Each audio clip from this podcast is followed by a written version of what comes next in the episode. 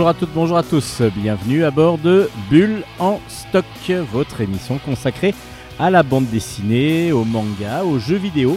C'est Steven euh, aujourd'hui au micro et nous sommes ensemble pour plus d'une heure afin de vous parler des univers graphiques que nous aimons découvrir et surtout partager avec le plus grand nombre, et vous en particulier, chers auditeurs. Alors je dis nous, et aujourd'hui bah, c'est, je suis un peu méchant, parce que, enfin pas méchant, mais euh, bah, je suis tout seul, tout simplement tout seul, et oui.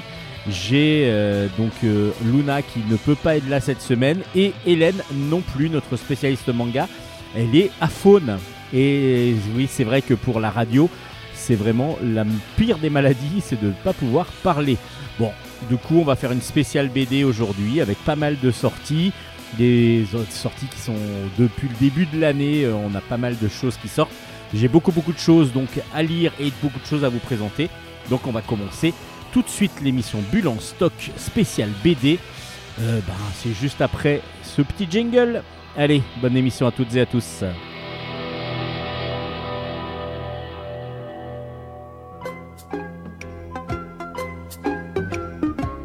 Chronique bande dessinée. On va commencer avec euh, une, des, des bandes dessinées qui traite un petit peu d'un sujet ben, euh, à peu près pas, équivalent du tout, mais on va parler d'histoire. On va parler d'histoire euh, avec un grand H et, puis aussi de politique. On va voilà, pas mal de choses euh, à vous présenter avec Aïvali par exemple de Solou, une histoire entre Grèce et Turquie. C'est aux éditions Stenkis. C'est une réédition d'un album que vous avez déjà peut-être lu et donc qui ressort aux éditions Stenkis. on va parler justement de cette ville, cette ville qui est entre la Grèce et la Turquie, qui est juste euh, c'est même une presqu'île, je dis une île, mais euh, enfin c'est une ville qui est sur une presqu'île, pardon, euh, qui est devenue turque, mais qui est, située en Grèce. Alors du coup, quand est-ce qu'elle est devenue turque? C'est qu'il y a eu un traité de paix. donc après la deux premières guerres mondiales, le 24 juillet de 1923, il y a la, la signature pardon, du traité de Lausanne qui euh, donc arrête l'Empire ottoman. L'Empire ottoman euh, est euh, annulé et du coup ça donne naissance à la Turquie moderne.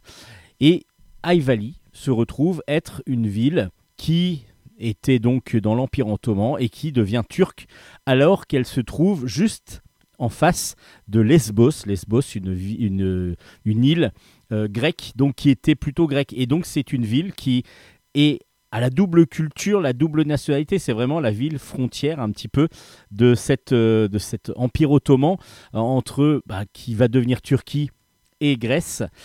Et ben, c'est ce que Solou nous explique dans cet album. Il va d'abord nous remettre en circonstance un petit peu cette situation assez ubuesque parce que du coup du jour au lendemain vous changez quasiment de nationalité. Euh, vous, vous, rendez compte que du coup il y a deux nationalités dans cette ville. Et on se retrouve donc avec des, témoignages, des témoignages euh, qui, est, qui, vont, qui va nous expliquer plus en profondeur euh, bah, comment a été vécu justement cette, euh, cette, euh, ce déracinement, parce que c'est un double déracinement en fin de compte. Les maisons des Grecs qui sont expulsées sont habitées par des Turcs et qui eux-mêmes ont été chassés de Crète, parce que du coup, euh, évidemment, il y a eu aussi ben, l'inverse. Donc c'était comme l'Empire ottoman, c'était un peu tout le monde mélangé. Les Turcs sont, ont été virés de, Grèce et les Grèces ont été virés de Turquie. Et euh, est juste vraiment entre les deux. Donc euh, des histoires vécues de part et d'autre. Donc ça éclaire sur une période l'histoire euh, qui est assez méconnue, euh, sauf si vraiment on est de cette région-là, qu'on connaît. c'est vrai que en étant en France, on, sauf si on est très féru d'histoire.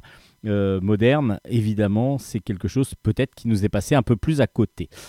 Ça s'appelle High Valley c'est très intéressant si vous aimez justement connaître un peu plus sur la création de l'Europe comme elle l'est, ou en tout cas le, continent européen, euh, avec donc toutes ces, toutes ces méandres qui a eu lieu juste après les, guerres mondiales. Là, c'était après la Première Guerre mondiale. Et donc Solou ben, nous offre cette, cet album euh, tout en noir et blanc avec euh, donc beaucoup de, décors. Alors c'est ce que j'ai je trouvais assez impressionnant, c'est que on a l'impression de se balader justement dans la, ville euh, et euh, dans, la région avec beaucoup beaucoup de décors, évidemment la mer tout le temps, mais on a l'impression que justement il est plus à l'aise à dessiner des décors des fois que des personnages. Donc on a beaucoup de décors, beaucoup de plans sur, euh, bah, comme la couverture. Regardez juste la couverture, vous avez juste des bateaux euh, dans, une, dans un port, dans une crique, euh, avec la ville au flanc de, à flanc de montagne, à flanc de... Et donc du coup, on est vraiment davantage presque sur de la représentation cartographique par moment. En tout cas, on se balade dans les différentes rues, dans les différentes régions, dans les différents coins, pour pouvoir nous expliquer cette histoire. Euh, donc ça s'appelle High Valley, c'est aux éditions Steinkiss. En restant dans l'histoire avec un grand Euh, Histoire et Destin, c'est une série euh, qui en est à son troisième tome, si je me rappelle bien, mais ce sont des tomes de toute façon que l'on peut lire séparément.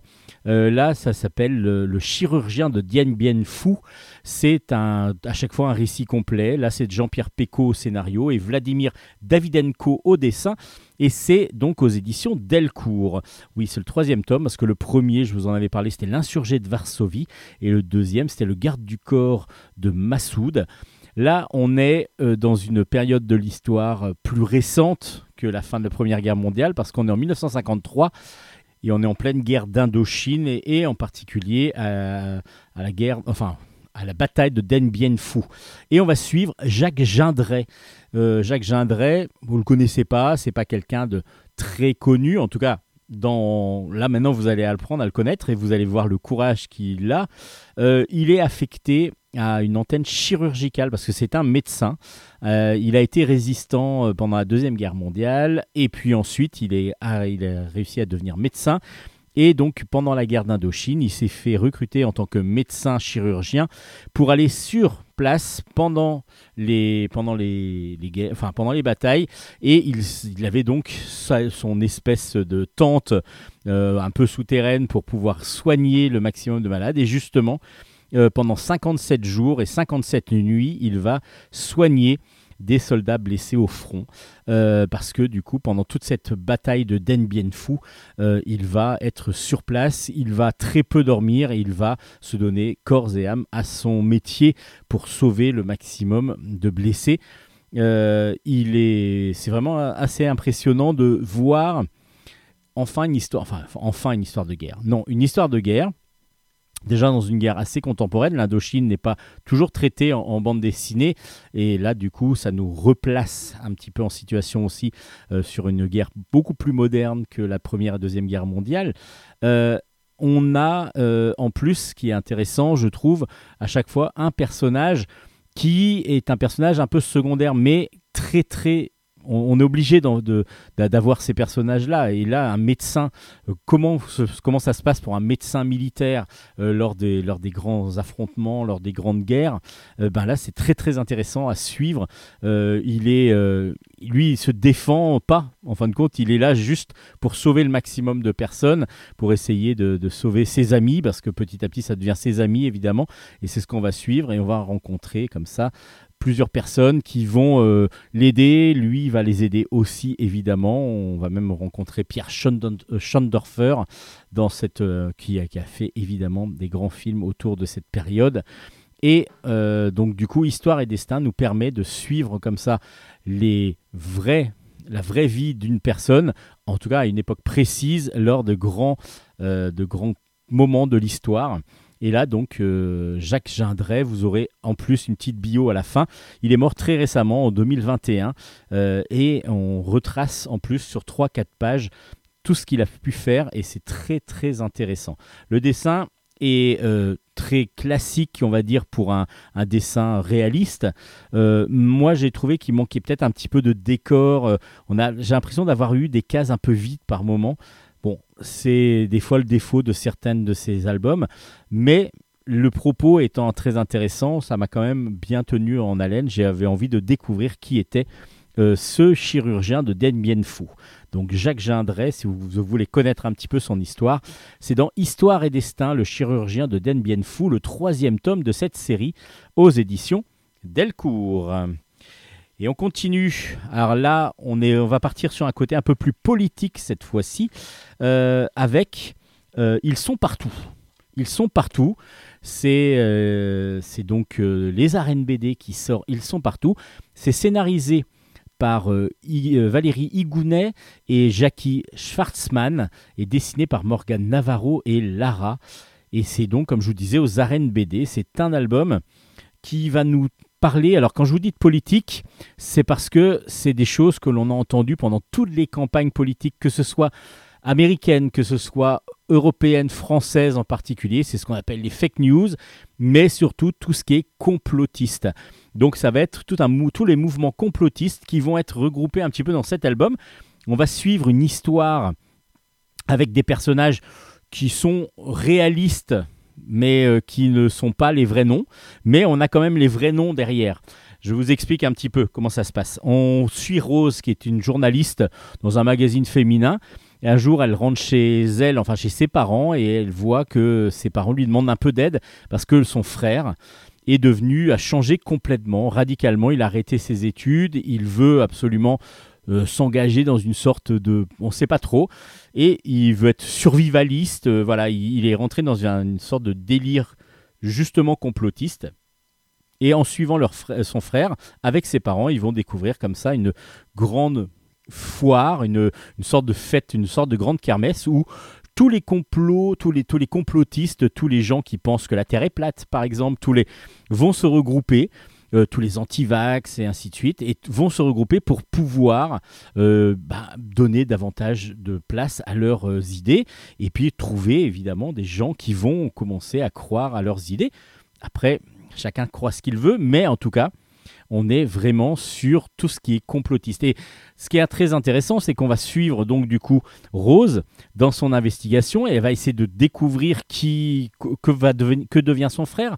Elle va se faire aider en cela par un, un spécialiste de la chose, et en particulier un spécialiste du Front National euh, et de tout le complotiste Front National, parce que évidemment, le Front National avait euh, à certains moments euh, accepter les idées de Forisson, comme quoi les, les, chambres à gaz n'avaient pas existé pendant la Deuxième Guerre mondiale. Euh, Jean-Marie Le Pen avait juste dit que c'était une, petite broutille de l'histoire, en tout cas euh, que c'était pas important dans l'histoire. Et Forisson, lui, a toujours été négationniste. Et donc, on va partir de ça parce qu'il y a un journaliste qui va aider Rose à suivre les traces de son frère. Peut-être que ça va aller beaucoup plus loin que ce qu'on pense. Alors, quand je vous disais que c'est réaliste tout en n'étant pas réaliste, parce que évidemment, lorsqu'on arrive dans cette foire-là, on voit des noms, et ce ne sont pas les noms que connaît, par exemple, euh, il y a euh, Dieudonné. Dieudonné est représenté avec euh, sa fameuse quenelle, vous savez, le geste qu'il faisait pour pouvoir, pour pouvoir montrer, voilà, enfin, je ne vais pas trop expliquer là lors de, cette, de cette chronique. Mais euh, si vous avez besoin de comprendre ce que c'était que toutes ces idées euh, de quenelle et ainsi de suite, allez voir sur Internet. Le show Anana, etc. Tout ça, c'était euh, c'est dedans. Mais par contre, c'est pas Dieudonné. C'est un personnage qui ressemble à Dieudonné. On n'a pas mis son nom. Pourquoi? Parce que, en fin de compte, je pense que les auteurs ont décidé de lorsque l'on représente comme ça l'enquête de Rose, si on donne les noms, évidemment, ça veut dire que c'était, c'est réel, ça a été montré, ça a été dit. Par contre, il y a quand même toutes les idées euh, donc du négationnisme, des platistes et ainsi de suite, qui sont répertoriées avec les gens vraiment. Donc Dieudonné est quand même cité, mais par quelqu'un qui dit bah moi je crois Dieudonné quand il dit ça, quand il dit ça. Je crois les platistes quand ils disent ça, quand il dit ça. Je crois Forisson quand il est négationniste et je pense que c'est vrai. Et tout ça, bah, c'est tous les complots qui sont remis dans cette histoire. Donc du coup on va suivre une histoire, une enquête journalistique euh, parce que c'est plus journalistique que policier, même si à un moment donné, elle va venir euh, suivre son frère, dans les traces de son frère en tout cas, pour essayer de comprendre ce qu'il va devenir. Et puis, euh, ben, on va avoir comme ça tous les autres complots qui en tout cas sont fomentés. Évidemment, bah, bah, on n'a pas marché sur la Lune parce que le drapeau il flottait pas, enfin il flotte alors que normalement il ne doit pas flotter. Dans, les images, évidemment la Terre est plate et là, du coup, il y a quand même une explication que j'ai trouvée absolument géniale. Euh, parce qu'évidemment, si la Terre est plate, à un moment donné, il y a quelqu'un qui dit bah, si on arrive au bout de la Terre, du coup, on a, euh, on, tape contre la paroi, quoi. Donc c'est assez normal. Il y a quelque chose, quoi, qui bloque. Et puis là, le personnage qui euh, croit, qui croit ce complot, oui, euh, va dire mais oui, mais là c'est l'effet Pac-Man. Et là j'ai été assez surpris parce que l'effet Pac-Man, c'est quoi? Bah, C'est apparemment quelque chose que les platistes disent, c'est-à-dire que quand on arrive d'un côté, ben, on se retrouve de l'autre côté. Un peu comme Pac-Man, quand il sort de son labyrinthe, il se retrouve de l'autre côté. Oui, à part que Pac-Man, les platistes, ils existaient bien avant quand même Pac-Man. Donc c'est ça qui est marrant, c'est de donner comme référence et comme idée un jeu vidéo des années 80, du début des années 80, pour expliquer quelque chose qui existe depuis des siècles. Euh, c'est un peu bizarre, mais bon, c'est assez facile. Du coup, j'ai l'impression que c'est, voilà, il y a des idées comme ça qui sont lâchées. C'est très très intéressant parce que il y en a qu'on connaît pas hein, des, des complots, hein. Voilà, ce qu'on appelle complot. Alors évidemment, ceux qui croient à ça, euh, à certaines de ces complots qui donc, pour eux ne sont- sont pas des complots, vont pas obligatoirement apprécier beaucoup cet album. Mais moi, j'ai trouvé ça très intéressant parce qu'évidemment, ça nous fait un- une lumière sur, toutes ces sur tous ces complotistes et jusqu'où ils peuvent aller. Parce que là, ça peut aller très loin et je pense que c'est très très bien renseigné. C'est aux éditions Les Arènes BD, vraiment euh, quelque chose de très très intéressant, une très belle enquête. Euh, ça s'appelle Ils sont partout. Et puis le dessin, euh, alors s'il y a peut-être un petit bémol que j'ai trouvé. Alors le dessin, déjà c'est un dessin un petit peu journalistique, euh, assez rapide, tout ça. Ça, ça marche très bien parce que du coup on est dans une veine euh, un peu Charlie Hebdo et ainsi de suite, euh, Luz par exemple, ça fonctionne très bien. Par contre, c'est le texte écrit à la main, des fois. je pense qu'il est soit trop gras, soit trop petit, mais en tout cas, il y a des mots, on est obligé de s'arrêter sur certains mots, c'est pas lisible si facilement que ça. Je trouve que c'est la police choisie, alors je pense que c'est une police faite à la main, qui des fois est un petit peu euh, difficile à lire, et c'est ce qui m'a dérangé le plus. Alors je pense que c'est peut-être un problème d'épaisseur, tout simplement, parce que si elle avait été plus fine, un tout petit peu plus fine, ou un peu plus écartée entre, entre chaque lettre, ça aurait été beaucoup plus facilement lisible. Mais c'est juste le bémol que j'ai à donner, donc c'est pas non plus un gros bémol. Mais voilà, c'est pas si vous cherchez un dessin super précis, super réaliste, évidemment, on est plus sur un dessin comme je vous disais, Luz dans Charlie Hebdo, ça vraiment dans ce style-là. Euh, ou Charb, évidemment, on petite pensée à lui, parce qu'évidemment, il y a aussi le complot euh, Charlie Hebdo. C'était déjà c'était complot, c'était fait par le gouvernement français pour les pour les détruire, parce qu'autrement on n'aurait jamais retrouvé la carte euh, la carte d'identité des frères Kouachi, euh, enfin d'un des frères Kouachi dans la voiture. Enfin voilà, tout ça, ça fait aussi partie des complots célèbres que l'on connaît et qui sont un petit peu décortiqués dans cet album. Ils sont partout aux éditions des Arènes BD. Euh, un très très bon album à découvrir.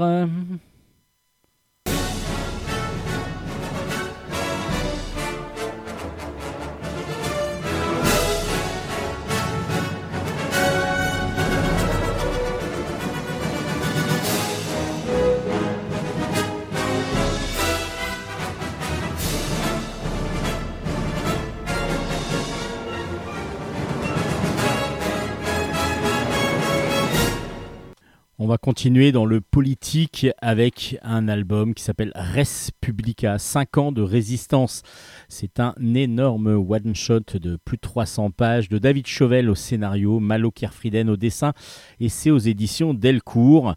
Et merci aux éditions Delcourt d'avoir, fait d'avoir édité cet album. Alors, c'est un album euh, qui va nous retracer les 5 ans du quinquennat, le premier quinquennat en tout cas, en tout cas pour l'instant le premier. On, pour l'instant, lorsque l'émission est diffusée, on ne sait pas si Emmanuel Macron va repartir pour un deuxième euh, quinquennat. En tout cas, les cinq premières années de, d'Emmanuel Macron au pouvoir, avec donc cette arrivée. D'abord, on explique dans l'album, hein, c'est très très bien fait, euh, un petit peu l'arrivée euh, petit à petit dans le monde politique d'Emmanuel Macron, comment il a fait fortune en 18 mois exactement. Et puis, euh, après, on va avoir le, tous ces 5 ans décortiqués petit à petit de ce projet néolibéral qu'il a mis en place et de petit à petit l'écart qui se creuse entre les riches, les pauvres, en tout cas les classes sociales, les différences de classe, les différences de traitement entre les classes les plus aisées et, les, et celles qui sont bah, les plus représentatives de la France, évidemment, qui sont un petit peu les laissées pour compte, toutes quasiment, euh, avec les plus en plus de difficultés, et petit à petit le mouvement des gilets jaunes qui va euh, s'amorcer, qui va être une des plus grandes euh, révolutions, en tout cas un des plus gros affrontements entre le, le, le peuple et un État euh, après mai 68, et puis qui va être euh, réfréné, voire atténué, voire tué dans, à la fin par des violences policières assez inadmissibles.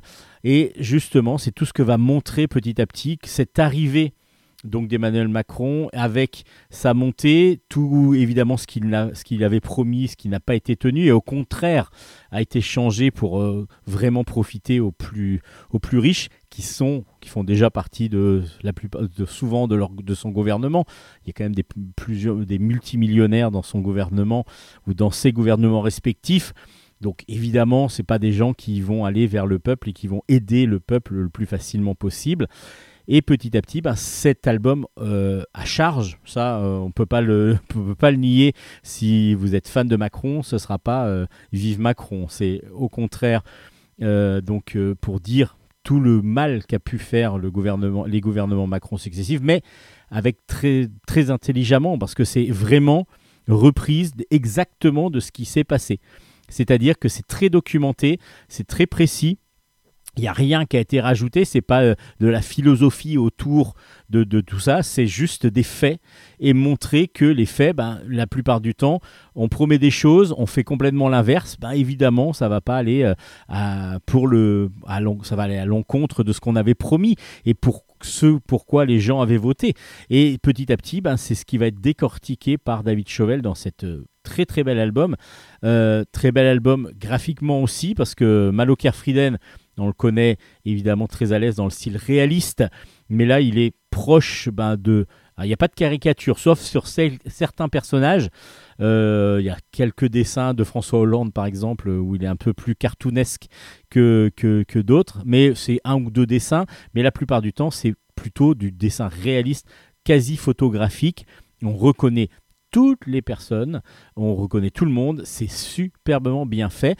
Et puis il y a toujours un fond jaune pour euh, se dire bah voilà est-ce que c'est la couleur de la révolte de ces cinq ans la couleur euh, euh, peut-être de l'espoir on va voir en tout cas c'est un pavé qui peut faire mal quand on est macroniste et qu'on on a apprécié, qu'on a vraiment adoré les cinq ans de Macron. là, ça va être plutôt un brûlot pour montrer que ce qui a été promis et ce qui a été fait, bah, c'est complètement à l'opposé l'un de l'autre. Enfin, peut-être pas tout, hein, évidemment, mais il y a quand même beaucoup de choses qui ont été promises. Et puis, les phrases cinglantes de tout le quinquennat ou qui font très mal à chaque fois, euh, avec toutes les affaires derrière, euh, soit des ministres, soit évidemment bah, son, ses gardes du corps, et ainsi de suite. On a plein plein de choses comme ça qui sont décortiquées dans ce Res Publica. Euh, c'est un ouvrage très intéressant à lire. Alors comme je vous disais, on est entre les deux tours là quand j'enregistre. Moi, je l'ai lu euh, un petit peu avant. J'en ai fait la chronique que maintenant. J'aurais dû peut-être la faire plus tôt.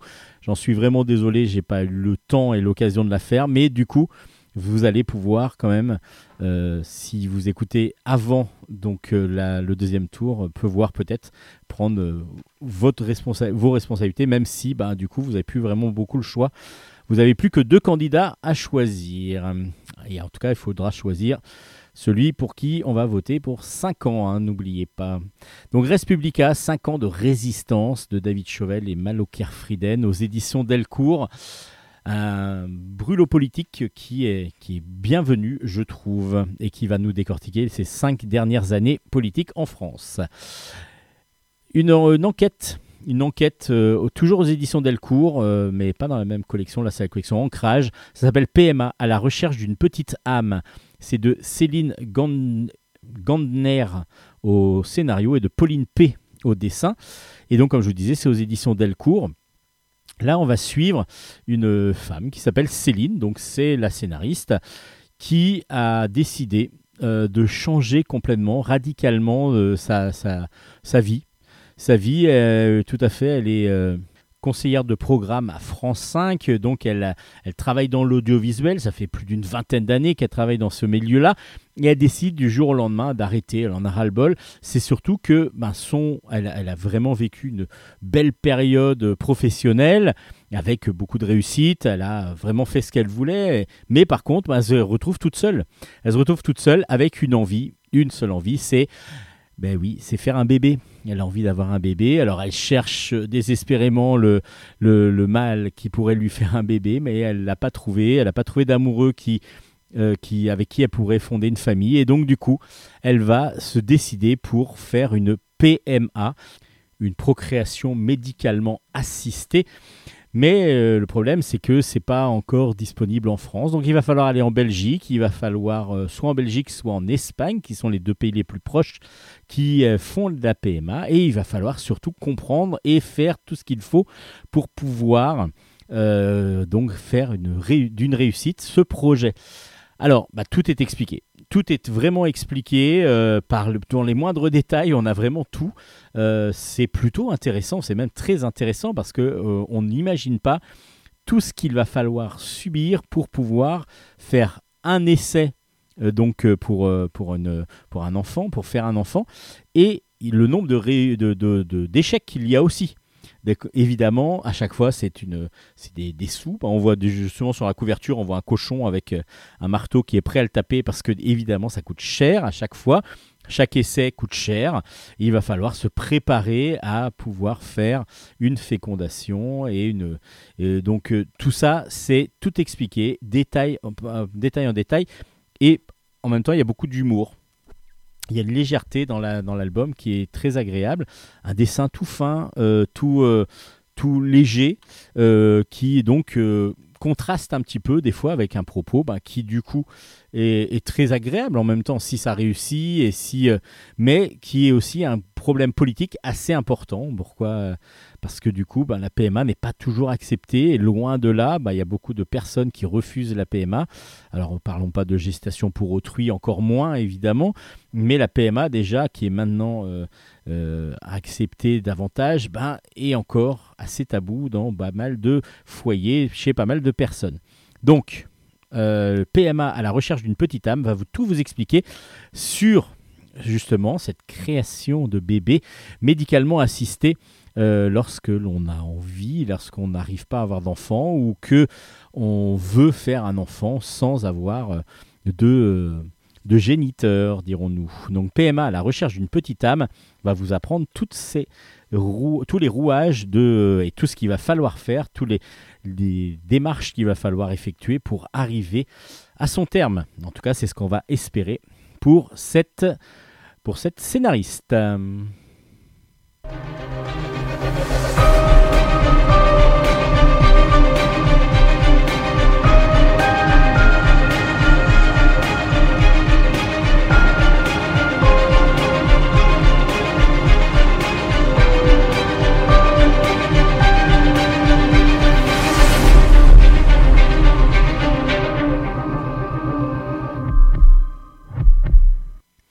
Allez, on part aux États-Unis avec euh, du comics Grendel, Kentucky. Euh, c'est de Jeff McComsey euh, au scénario, Tommy Lee Edwards au dessin. Et c'est un one-shot donc aux éditions Delcourt dans la collection Comics. on est donc à Grendel, une petite ville du Kentucky, plutôt bah, renfermée un peu sur elle-même, avec des personnes qui vivent là depuis pas mal de temps et surtout de famille en famille. Et justement, il y en a, il y a une fille qui va retrouver son frère et parce qu'il y a leur père qui est mort, donc ils vont revenir à Grendel pour pouvoir euh, ben, enterrer tout simplement leur papa. Mais justement, euh, il va se passer quelque chose, c'est que ben, le père est mort d'une façon un peu bizarre, euh, un petit peu, il a été lacéré, il a été découpé. Et c'est ce qui va arriver en plus. Alors la fille que l'on suit est, un, une, chef d'une bande de motards euh, qui, va donc arriver avec, elle. Et euh, il y a une des motards comme ça qui disparaît aussi, qui a été poursuivie et apparemment euh, tuée lacéré aussi, euh, découpé. Et du coup, ça rappelle quelque chose à cette femme, disant qu'elle avait vu des monstres quand elle était petite. Quand elle était petite, elle avait vu des monstres et personne ne l'a cru, évidemment. Alors, est-ce qu'il y a quelque chose de caché à Grendel? Eh bien oui, je vous dis tout de suite, il y a oui, parce qu'il y a quelque chose qui se passe dans la mine. Ça, on en est quasiment sûr. La mine, il faut pas y aller, et puis quand on y va, ben, on n'est pas sûr d'en revenir. Donc qu'est-ce qui se passe exactement à Grendel? C'est tout ce qu'on va essayer de comprendre. Alors, c'est vraiment plutôt bien fait, parce qu'on a un côté horrifique, un côté euh, surprise qui va nous arriver petit à petit, mais le début est fouillis. Oh, ah, J'ai eu du mal à me retrouver entre qui et qui, parce que le dessin est très sombre. Le dessin est sombre, alors je ne sais pas si c'est qu'une qualité du dessin ou si c'est peut-être une impression qui était peut-être un peu sombre sur mon édition, mais en tout cas, la, qualité euh, du dessin, du coup, on a l'impression que des fois, les, personnages, on n'arrive pas bien à les distinguer parce qu'ils sont dans le sombre. Euh, il y a des ambiances qui sont assez sombres assez glauques. Et en même temps, bah, quand le personnage est dessiné, euh, mais de façon pas très précises, ben, du coup on a l'impression de ne pas les reconnaître, on se demande, alors c'est par leurs vêtements, c'est par leur coupe de cheveux qu'on arrive à reconnaître certains, c'est un petit peu le bémol que je vais avoir dans, cette, dans cet album. Après, le scénario est plutôt bien fait parce que euh, Grendel, il faut savoir qu'il y a aussi une chose de positive, c'est pourquoi, pourquoi c'est quand même assez, ça prospère un petit peu, c'est qu'ils ont la meilleure, donc la meilleure drogue, la meilleure weed qui existe. En tout cas, ils font pousser la meilleure herbe là-bas. Et donc, pour comment ça se fait Comment ça se fait qu'il euh, y a de très très bonnes euh, plantations de cannabis là-bas Et pourquoi c'est réputé pour ça Mais ça a un rapport avec la, mine. La mine où il ne faut pas aller. La mine désaffectée. Enfin, désaffectée, est-ce qu'il y a quelque chose dedans ou pas? Je vous en dis pas trop. Allez lire Grendel, Kentucky. Vous serez peut-être un petit peu dérangé par le fouillis du départ de l'album. Et puis petit à petit, vous allez être pris plutôt dans le jeu, je pense, de, de la de, de l'intrigue. Jeu de l'intrigue que l'on retrouve dans Reckless. Reckless, le tome 2 est sorti, ça s'appelle L'envoyé du diable. C'est de Ed Brubaker au scénario, Sean Phillips au dessin, et on adore ces deux auteurs. Et Delcourt aussi les adore, parce que Delcourt, là, bah, sort cette, euh, cet envoyé du diable et euh, sort tout ce qu'ont fait ces deux auteurs depuis un petit moment. Et euh, du coup, c'est une grosse intégrale que petit à petit on va avoir. Et Reckless, on l'avait déjà découvert dans un premier album et c'est des one shot à chaque fois donc du coup c'est plutôt agréable comme ce qu'avait fait Ed Brubaker avec avec par exemple Criminal ou des choses comme ça c'est toujours des one shot même si c'est une série avec plusieurs euh, Tom. Euh, donc Reckless, euh, c'est Ethan Reckless. c'est un détective privé, mais un petit peu spécial, c'est-à-dire que vous avez un numéro, vous, pouvez envoyer un message, enfin laisser un message sur la répondeur ou sur avec la standardiste qui est son ami à Ethan Reckless qui dit bah voilà j'ai besoin d'aide et il va venir vous aider. Voilà c'est juste ça. Euh, sans rémunération. En tout cas, peut-être que vous allez euh, pouvoir le rémunérer. En tout cas, voilà, c'est comme ça. Lui, il a décidé d'aider tous ceux qui ont euh, donc qui ont qui ont vécu, qui, qui ont besoin d'aide. Lui va les aider. il vit dans un cinéma désaffecté parce que du coup son père lui a légué ce cinéma et il regarde régulièrement des films. Et justement un jour, il regarde un film et il y a une fille, une fille au second plan dans un film et là, il y a son amie, une de ses amies, qui dit oh, Mais c'est euh, c'est cette celle-là, elle, je la connais. On était très très amis quand on était au lycée et on a perdu de vue. Elle a disparu complètement. Alors qu'est-ce qui s'est passé exactement? Donc il va remonter là, Ethan, pour aider cette amie qui est son amoureuse, qui, fut son amoureuse, euh, il va remonter petit à petit la piste de la bobine, de la piste du film, pour savoir exactement qu'est-ce qu'il est arrivé à cette fille et où elle est et comment euh, on a, comment on a perdu sa trace complètement, comment plus personne n'a de nouvelles d'elle. Est-ce qu'il lui est arrivé malheur ou pas? Ben, C'est ce que vous allez découvrir en lisant Reckless. C'est toujours aussi bien écrit. Euh, c'est vraiment prenant.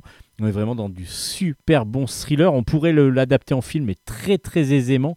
Euh, et le dessin en même temps, il est tellement bon euh, qu'on a envie quand même de le garder en, BD. Donc du coup, c'est un.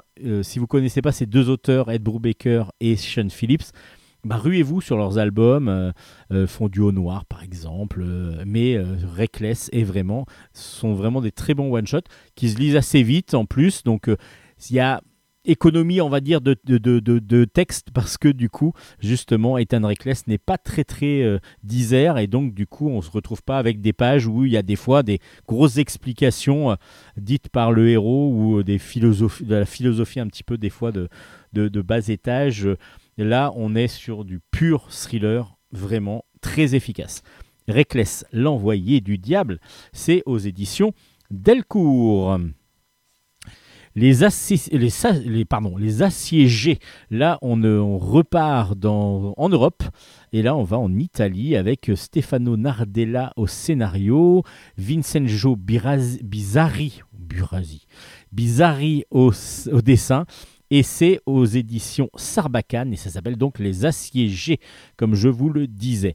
On va suivre, donc euh, on est dans une banlieue sud en Italie, et on va suivre toute une toute une barre d'immeubles qui va normalement être, euh, être démolie. Et donc, il va falloir que les personnes qui vivent à l'intérieur de cette, de cette barre d'immeubles euh, soient délogées. Et donc, on va suivre les habitants de Lompi. Lompi, euh, c'est donc ce fameux immeuble squatté où s'entassent donc beaucoup euh, d'hommes, de femmes un petit peu euh, à la limite, un peu marginaux, mais qui ont tous une vie un peu spécifique. Et on va suivre Siro, un enfant de 15 ans qui est devenu petit à petit un caïd euh, après la mort de son frère justement dans la rue. Lui, il prend le même pli alors que sa mère voudrait qu'il change, mais lui, il prend quand même le même pli et il va se réfugier après une altercation après avec la police dans cet immeuble, alors que c'est normalement la dernière nuit que doivent passer euh, les habitants pour euh, avant d'être délogés par la police, qui est la police qui va arriver là d'une minute à l'autre. Et il va se réfugier chez un homme qu'on appelle le peintre fou il va y avoir toute l'histoire de plusieurs des personnages de, la, de, de, cette, de cet immeuble qui vont être racontés. Alors, pas d'une façon originale, euh, c'est d'une façon assez originale parce qu'on va repartir sur plusieurs histoires qui petit à petit vont s'imbriquer pour revenir à quelque chose de peut-être beaucoup, beaucoup plus tragique à la fin. Et je trouve que l'écriture est d'une et d'une originalité assez forte, même si on connaît ces histoires de destin qui vont petit à petit se croiser. Là, euh, il y a la tension palpable qui est derrière. Il y a deux époques en plus, parce qu'il y a l'époque aussi d'un tableau. En fin de compte, on va suivre euh, l'histoire du tableau que l'on retrouve au tout début de l'album, euh, qui a été dessiné par ce fameux peintre fou. Alors dans quelles circonstances? Et justement, tout ça, ça va nous être expliqué par différentes personnes, mais sous différents angles, avec différentes visions. Et donc c'est très très intéressant. C'est vraiment très bien écrit et dessiné alors de façon assez magistrale aussi. On est dans un dessin semi-réaliste, mais très sombre parce que du coup, euh, le, dessinateur n'utilise que euh, des, couleurs sombres parce qu'on est c'est la nuit que ça se passe. Donc que des éclairages publics que du, rouge pour le feu et ainsi de suite. On est vraiment euh, dans, dans une ambiance lourde et sombre. Et puis crasseux aussi euh, beaucoup. Et puis le dessin, il est juste magnifique, quoi. Il est juste magnifique. Et, ce qui est bizarre, c'est que des fois, je me dis, bon, ben voilà, la couverture me donne pas obligatoirement envie. Ben, l'intérieur, allez-y. Parce que c'est vrai que la couverture m'a pas donné tout de suite euh, l'eau à la bouche. C'est juste là, cette fameuse barre d'immeuble euh, que l'on voit. dans la nuit avec éclairé et qui donne un éclairage un peu rouge donc l'éclairage donne un peu côté un peu rouge et bah, du coup, l'intérieur est vraiment encore mieux et surtout, le scénario est vraiment très très bien écrit. Au début, on se dit on va se perdre. Oula, en plus, ce sont alors des prénoms peu courants, donc euh, on n'a pas de, Pietro ou de, des choses italiennes très précises comme des fois on le, on le connaît. Et là, non, euh, Luigi ou Mario, pourquoi pas. Mais là, non, on est vraiment sur des prénoms assez originaux. Alors petit à petit, on s'y perd. Et puis en fin de compte, non on se rattrape euh, plus qu'aux branches, on est tout de suite attiré de branche en branche, on nous aide, et là honnêtement, euh, on arrive au sommet, euh, c'est vraiment un sommet, la fin est vraiment excellente, ça s'appelle Les Assiégés, c'est vraiment un album qui m'a surpris, et j'aime être surpris, vous savez, en bande dessinée, de ne pas lire tout le temps les choses que j'ai l'impression d'avoir déjà lues, là, même si Scénaristiquement, ça peut rester euh, peut-être sur une histoire assez euh, contemporaine, euh, avec beaucoup de, personnages, un petit peu comme à, à la Barue, par exemple. On pourrait, on pourrait comparer un petit peu à ça, avec beaucoup de psychologie des personnages, avec beaucoup de personnages différents. Là, vraiment, l'écriture est euh, très originale et vraiment nous fait monter petit à petit au paroxysme de cet album. Ça s'appelle Les Assiégés aux éditions Sarbacane. Grosse recommandation de Bulle en stock. On passe tiens une petite pause musicale comme à notre habitude, avant quelques petits albums pour finir l'émission. Alors, euh, pause musicale, je vous rappelle que c'est un chanteur, une chanteuse, un groupe qui reprennent une chanson connue bah, d'une chanteur, d'un chanteuse ou d'un groupe, et à vous de découvrir soit le chanteur, euh, enfin soit le titre original et l'interprète original, soit évidemment, si vous êtes encore plus fort, la reprise et le titre de la, enfin la reprise évidemment c'est la même chanson, mais surtout la, le, les personnes qui reprennent cette chanson. Allez à vous de jouer.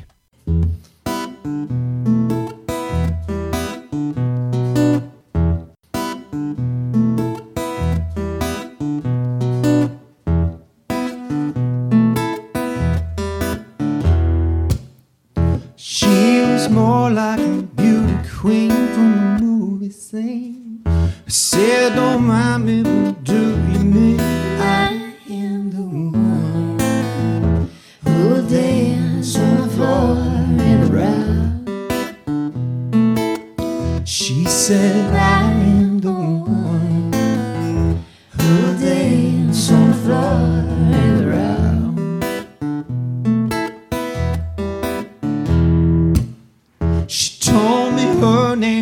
denim jeans, she calls the same. And every enter when I dream day in the warm.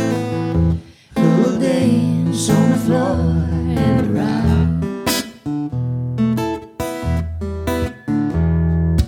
People always told me.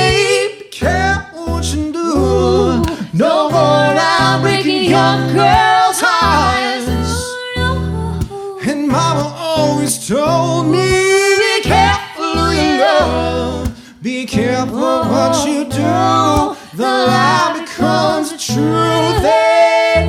Billie Jean's not my lover. She just a girl who claims the one. But the kid is not my son.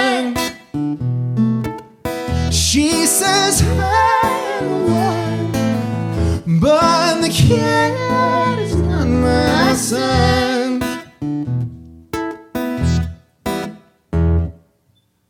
For 40 days and for 40 nights, law is on his side. But who can stand when she's in demand? Schemes and plans. Cause we dance on the floor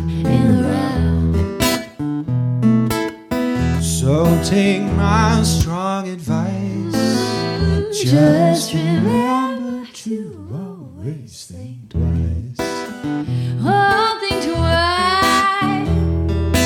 twice. She told my baby we danced to three and she looked at me and showed a photo. Baby cried, his eyes were like mine. Oh no, cause we danced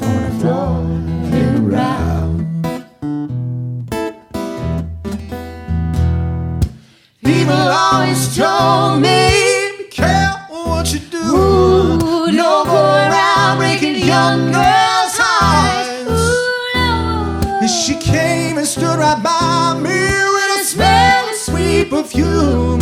It happened much too soon. She called me to her room.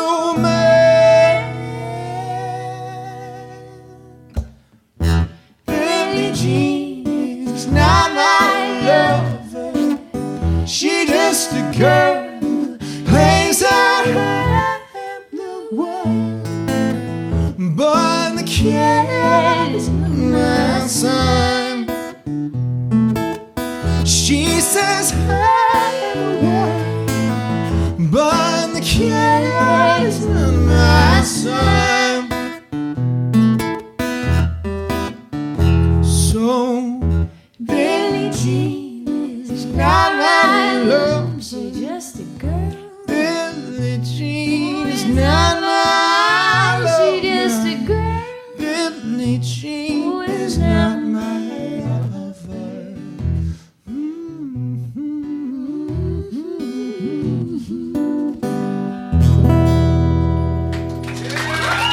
Lot, y'all.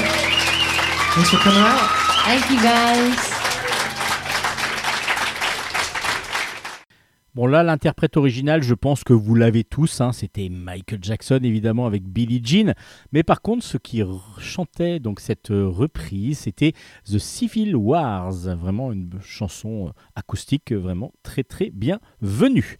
Allez, on continue les chroniques bande dessinée dans ce bulle en stock.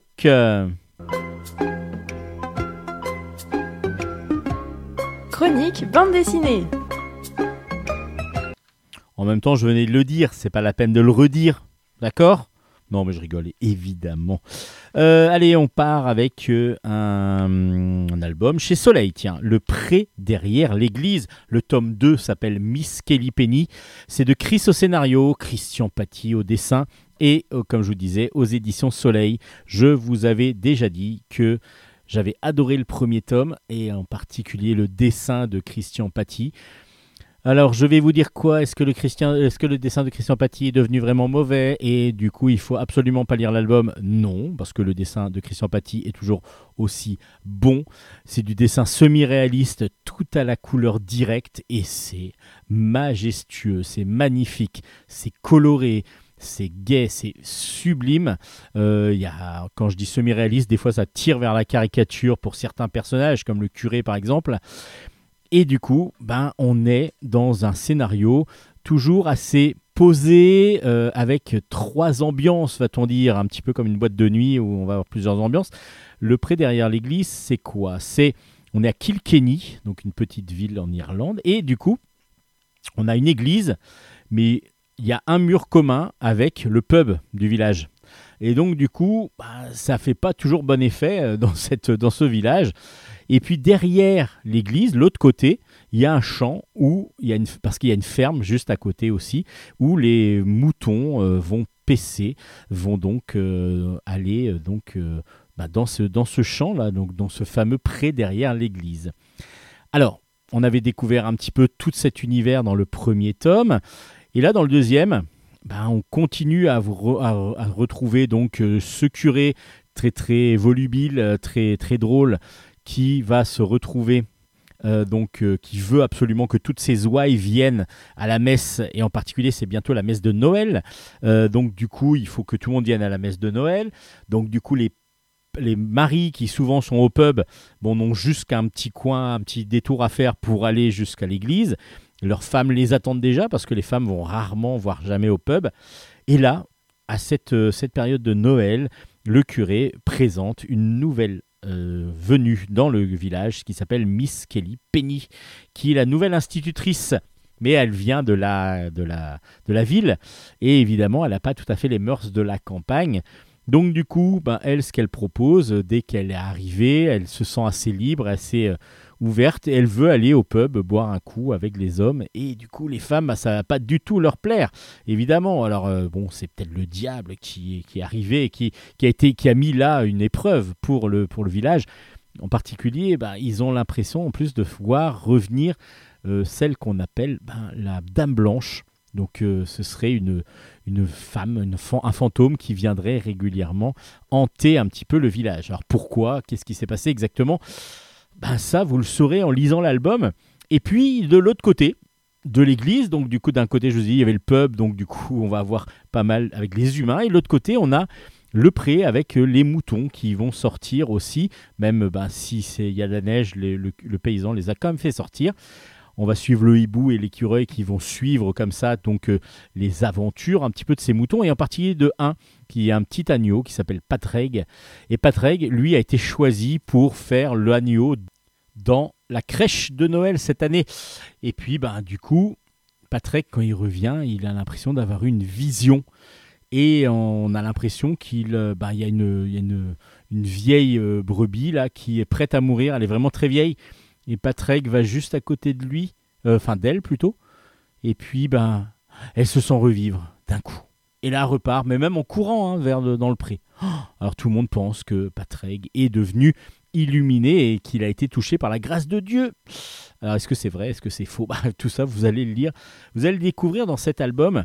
Chris nous offre, comme d'habitude, un scénario qui euh, n'est pas franchement que drôle, qui n'est pas non plus qu'un suspense. Voilà, il y a un peu de tout. C'est vraiment un petit moment de vie et euh, on se trouve agréable. On a l'impression d'être un spectateur de cette petite vie, euh, de, cette petite ville, de ce petit bourg, euh, donc qui est très très agréable à chaque fois à suivre, avec des personnages ben, que petit à petit on commence à connaître et donc que l'on est très content de retrouver.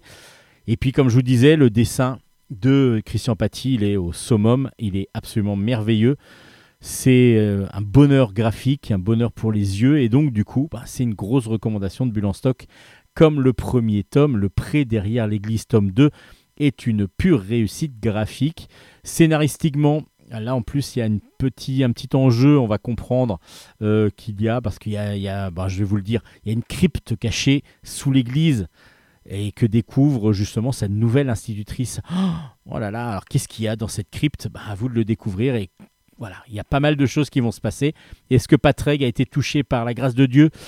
Le petit, le petit agneau, ben, vous le saurez aussi en lisant cet album. Ça s'appelle Le Pré derrière l'église. Si vous voulez du magnifique dessin en couleur directe, bah, vous avez choisi le bon endroit. Si vous voulez une histoire agréable, avec euh, plein de tendresse en même temps, parce que c'est quand même très tendre de la part de Christ de, de mettre ces personnages-là qui ont tous, il y a le, l'agriculteur un peu bourru, euh, mais qui en même temps, et on voit bien que c'est un humain euh, qui peut être charmant quand il le veut, euh, la maîtresse d'école, le curé, très drôle et très fanfaron, le, celui qui regroupe un peu tout le monde, le curé le dimanche, et celui qui regroupe un peu, c'est le patron de pub aussi qui regroupe un peu tout le monde. Et puis voilà, c'est vraiment voilà, des moments de vie et c'est très très agréable à lire. Ça s'appelle Le Pré derrière l'église, le tome 2 aux éditions Soleil, une pure pure réussite. Et puis la fin d'un combat, c'est Total Combat, le deuxième round, round 2, euh, c'est euh, donc de Jacques Manini et c'est aux éditions Grand, enfin aux éditions Bambou dans la collection Grand Angle. Et donc c'est une histoire en deux tomes. Et on avait suivi donc euh, avec grand grand intérêt. Je vous avais conseillé le premier tome. J'avais trouvé ça absolument génial. Euh, c'est ça, ça- ce sont des gens qui vont faire du MMA, donc les martial, euh, les arts martiaux mixtes. Et je vous avais conseillé ce premier tome parce que du coup, on suivait la vie de Jimmy, qui est un combattant de MMA, qui est un très très bon combattant même, mais qui un jour est tombé malade. Il a une méningite, il tombe dans le coma. Et lorsqu'il se réveille, il se rend compte que la, méningite, il l'a transmise à son amoureuse, qui s'appelle Jaiseline, et euh, qui est morte. Elle, elle est morte. Et donc, du coup, il s'en veut évidemment. Euh, le père, son entraîneur, qui est le père de, de lui, euh, lui en veut aussi beaucoup. Et pareil, son adversaire, qui lui était aussi amoureux de, cette fille, et lui en veut ex- exactement comme tout le monde. Et donc il va repartir de zéro, il en a marre, il arrête tout, mais il va repartir sur des combats de rue, en tout cas des combats clandestins, et puis il va se faire repérer par un autre promoteur. Et cette, euh, cette promoteur, cet entraîneur, va petit à petit le faire monter, et il va se rendre compte de quelque chose. Et là, on va avoir quelque chose d'encore plus euh, personnel pour Jimmy euh, qui va lui arriver, c'est que cet entraîneur, bah, sans qu'il le sache, alors c'est pas entraîneur, c'est promoteur, entraîneur, oui, euh, c'est son père. C'est son père. Et c'est ce que. Là, je vous spoil un tout petit peu. Le, le... Mais bon, pour comprendre le deuxième tome, il va falloir que, de toute façon, il y a toute une histoire de famille qui va se mettre en place dans le deuxième tome. Et le deuxième tome va aussi entraîner Jimmy vers ben, peut-être une reconquête de titre, en tout cas des combats de plus en plus âpres et de plus en plus difficiles euh, pour arriver à être de nouveau un champion de MMA. Alors est-ce qu'il va ré- réussir? Et puis surtout, est-ce que tous ces problèmes, on va dire familiaux et, euh, humains, vont aussi être résolus avec ces combats? À vous de le découvrir dans cet excellent deuxième tome. Alors peut-être un peu plus violent que le premier, parce que du coup les combats, il y en a peut-être un petit peu plus. Alors peut-être que c'est juste un souvenir. Euh, j'ai pas relu le premier pour lire le deuxième, j'ai enchaîné euh, en me rappelant bien du premier.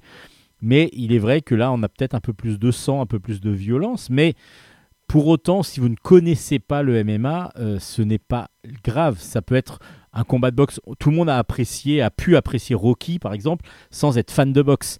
Parce qu'il y a quand même l'histoire humaine derrière. Et là, Jack Manini arrive à nous lancer aussi. Ben, c'est un petit peu comme comme euh, là euh, Rocky c'était euh, l'arrivée au sommet donc d'une star enfin d'un futur star du, du combat là c'est dans le premier tome une arrivée au sommet avec une déchéance à cause de cette maladie et puis là un retour mais difficile en tout cas vous allez le découvrir dans ce deuxième tome le dessin réaliste euh, semi-réaliste est superbe toujours les mouvements euh, de MMA sont parfaitement retranscrits. Il faut savoir que Jack Manini en fait du MMA, donc automatiquement il a les mouvements, il a les, pratiques, il regarde, il connaît le, le mouvement des corps et le mouvement des actions et, et, tous, les, tous les prises qu'il faut connaître.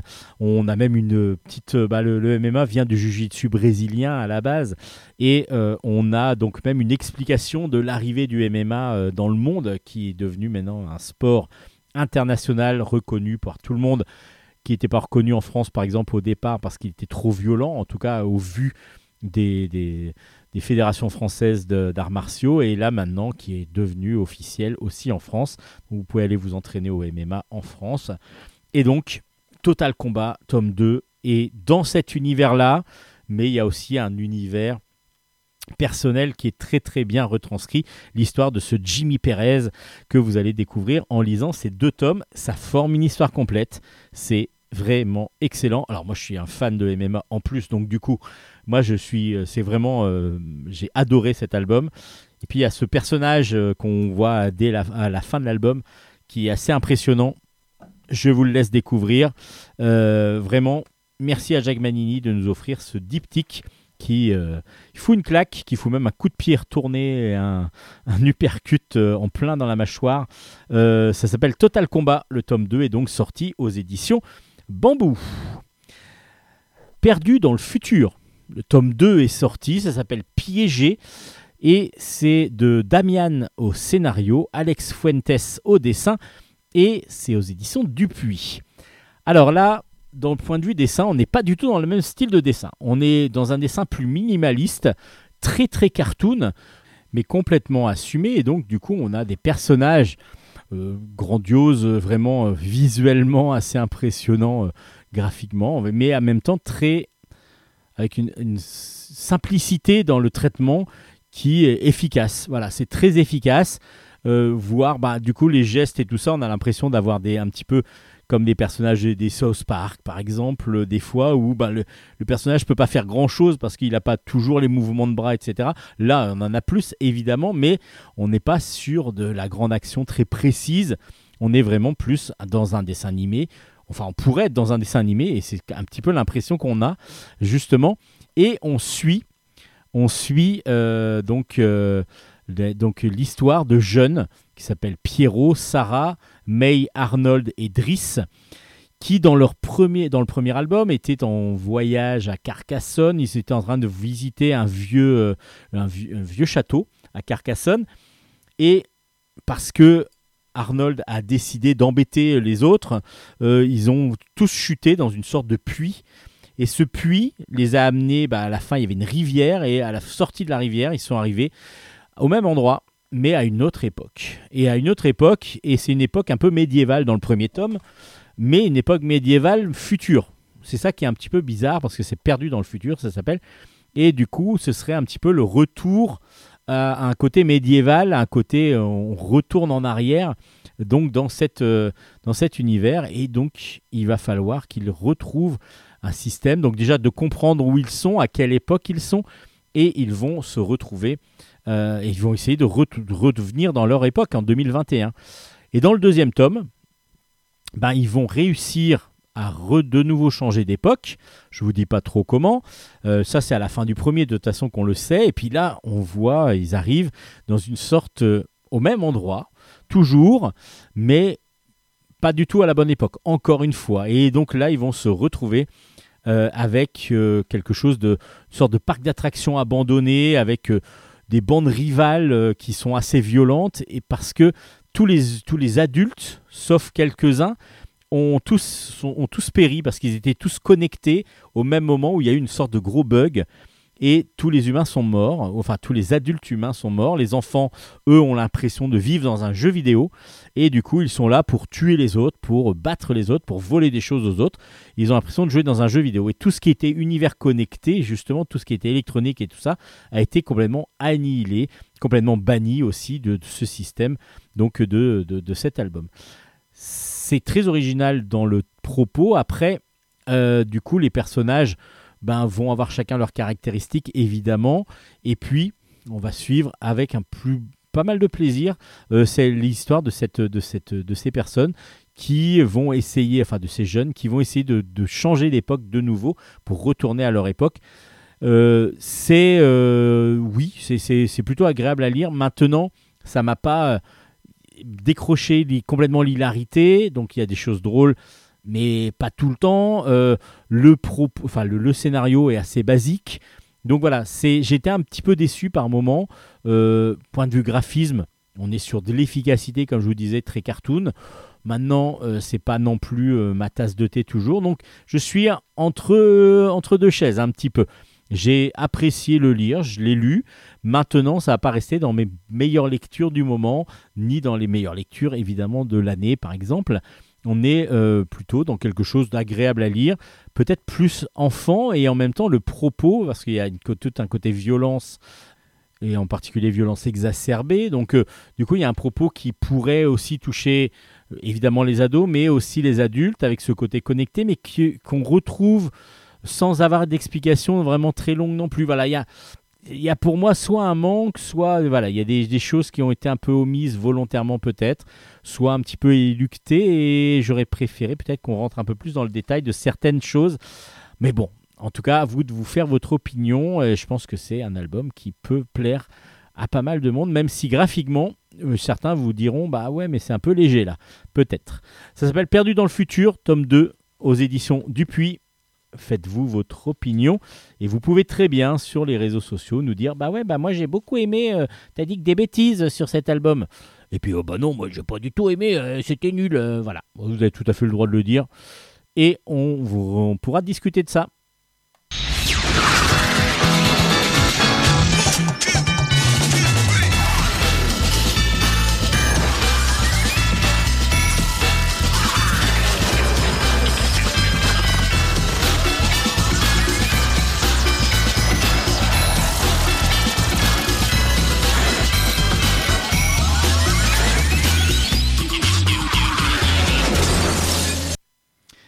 Et on va finir avec deux albums. Le premier, c'est le début d'un diptyque qui s'appelle L'Enfer pour Aube.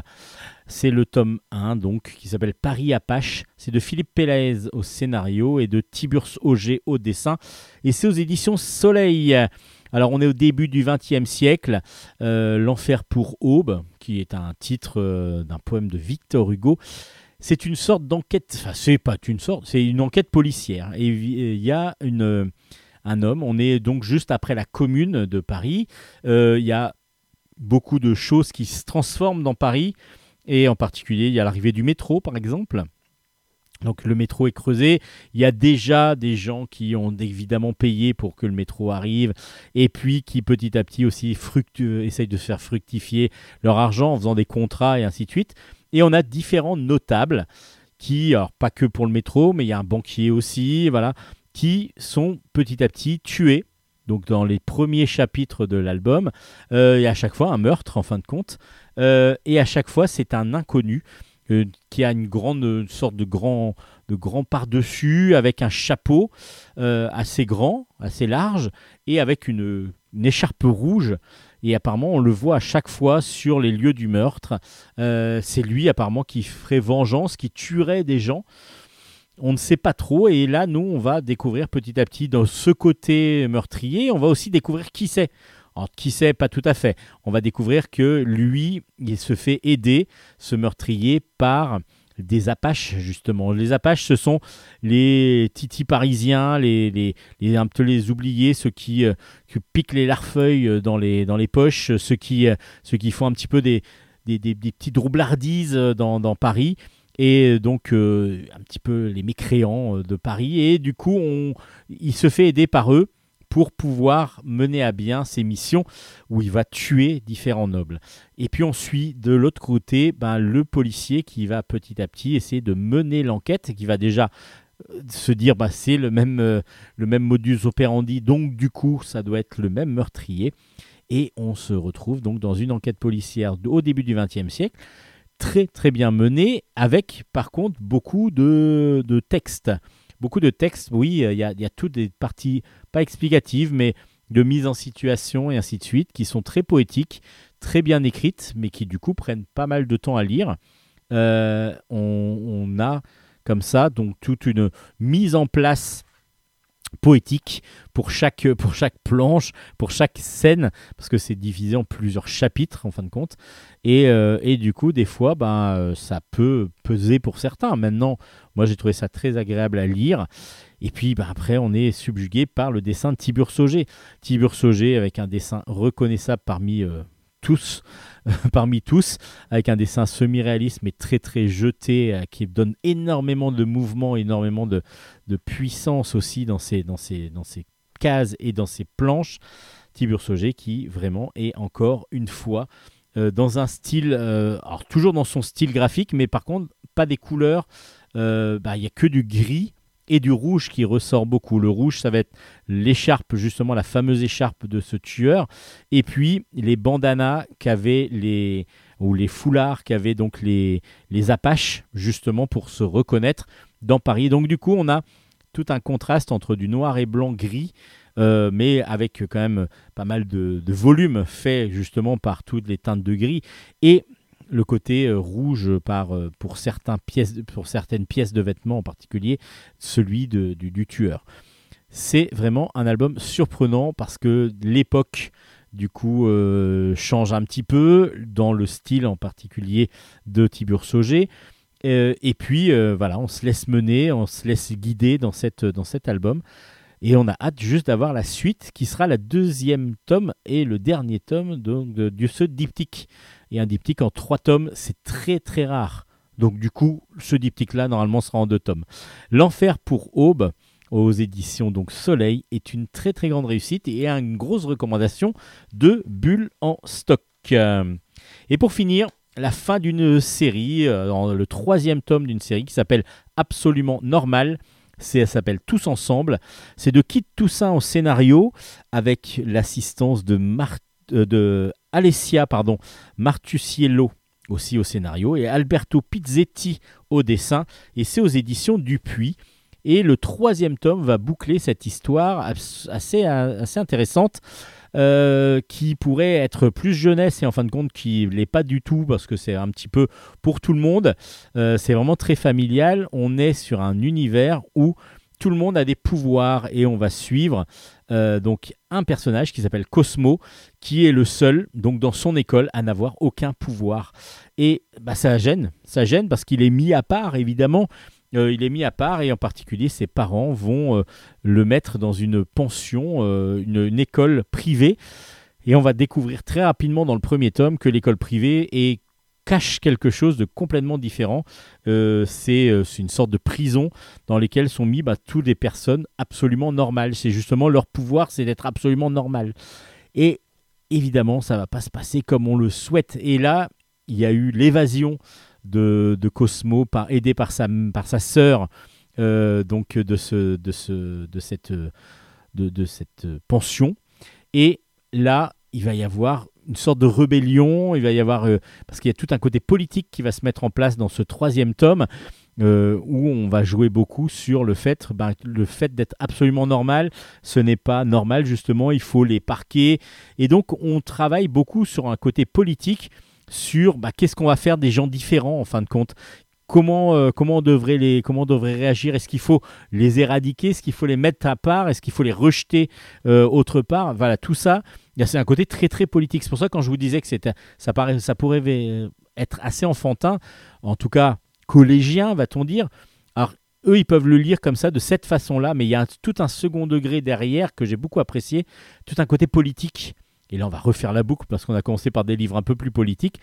Et Kit Toussaint, qui nous a pas toujours habitués bah, dans, ces, dans ces histoires à avoir ce côté politique et ce côté euh, voilà, euh, où chacun va devoir défendre des opinions. Alors évidemment, dans ces albums, il y en a, hein, mais je ne fais pas une généralité, loin de là.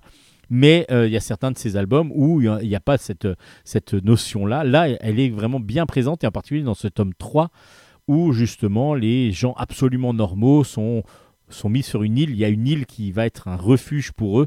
Mais on va comprendre. Il y, a, il y a pas mal de choses qui se passent. De toute façon, il faut lire les trois tomes.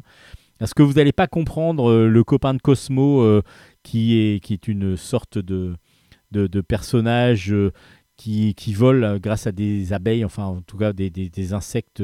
Vous n'allez pas comprendre pourquoi il est là, pourquoi il est comme ça, et ainsi de suite. Vous allez absolument pas comprendre tout ça si vous n'avez pas lu les, trois, les deux premiers.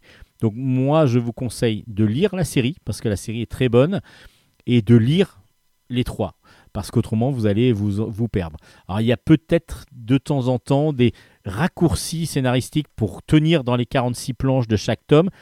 Euh, et du coup, bah, des fois, ouf, oula, déjà ils sont arrivés là, ça va assez vite. Mais ça ne laisse rien à la compréhension, ça n'enlève rien à la compréhension. C'est juste qu'on se dit, oula, j'aurais, ça, va, oui, ça va très vite, mais j'ai compris. Donc du coup, je peux continuer ma lecture sans problème.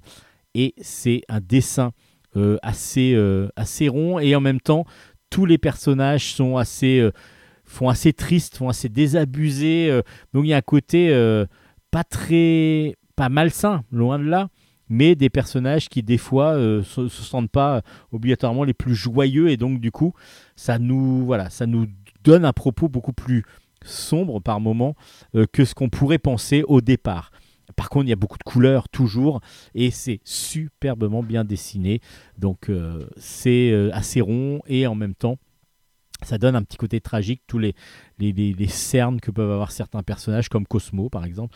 Euh, on a l'impression d'un côté fatigué, pas bien, qui est un peu maladif, qui est, euh, qui est très bien retranscrit. Ça s'appelle donc Absolument Normal. Le tome 3 s'appelle Tous Ensemble. Et c'est aux éditions Dupuis. Et c'est comme ça qu'on va finir euh, Bulle en stock spécial BD.